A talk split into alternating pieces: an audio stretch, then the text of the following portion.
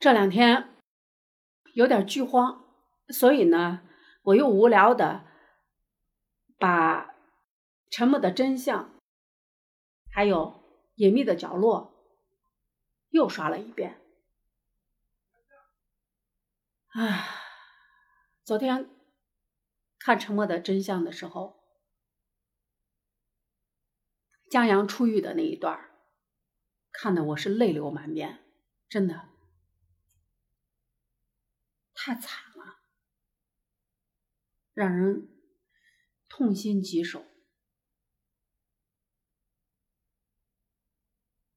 觉得《沉默的真相》结局太讽刺了。因为结局跟正常的电视剧结局惯例相悖，为了正义付出的人死了，选择逃避的人却活了下来。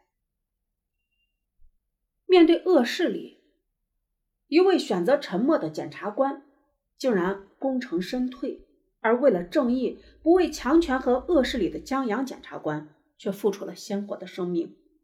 非常令人心痛的结局。同时，这位一直选择沉默的检察官，也算是贴合了该剧的剧名《沉默的真相》。原来他就是那个沉默的人，正是他的沉默害了江阳。《沉默的真相》跟《隐秘的角落》同样是出自紫金陈的手。这两部剧不是为了侦探悬疑而侦探悬疑，而是能折射出真实的人性。《沉默的真相》的结局非常非常厉害，这个结局不仅传达出极其深刻的价值观，而且每一处戏剧都是为了这个价值观服务的。当最后的画面一幕幕的呈现时，观众会不自觉的动容。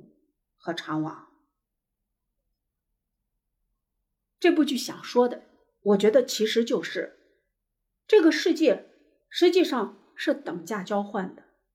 如果你愿意为了一个结果交换自己的一切，生命尚且是最次的，还有家人、朋友，包括他们的名声，甚至是世世代代的骂名。那你会获得你需要的，这个世界一定会给你。颜良保护张小倩回城路上，卡恩集团死到临头，仍不惜一切想要绑架张小倩。警方与其展开激烈斗争，最终抓获全部犯人，成功的护送人证。最后，张小倩出现在了众人面前，铁证如山，真相大白。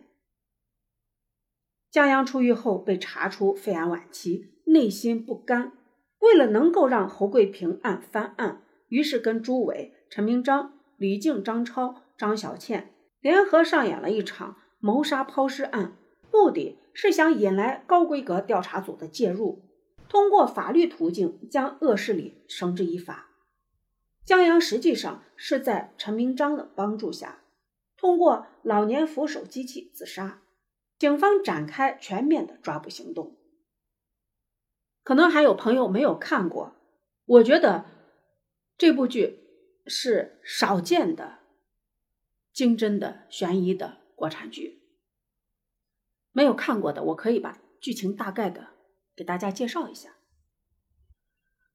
侯桂平是苗高乡的教师，支教时发现卡恩集团一些犯罪事实。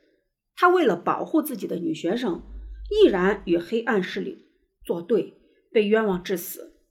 侯桂平女朋友李静发现事情并不是那么简单，便求助老同学江阳。江阳是江华大学政法系研究生毕业，年轻的时候阳光英俊，一身正气，曾任平康县检察院检察官。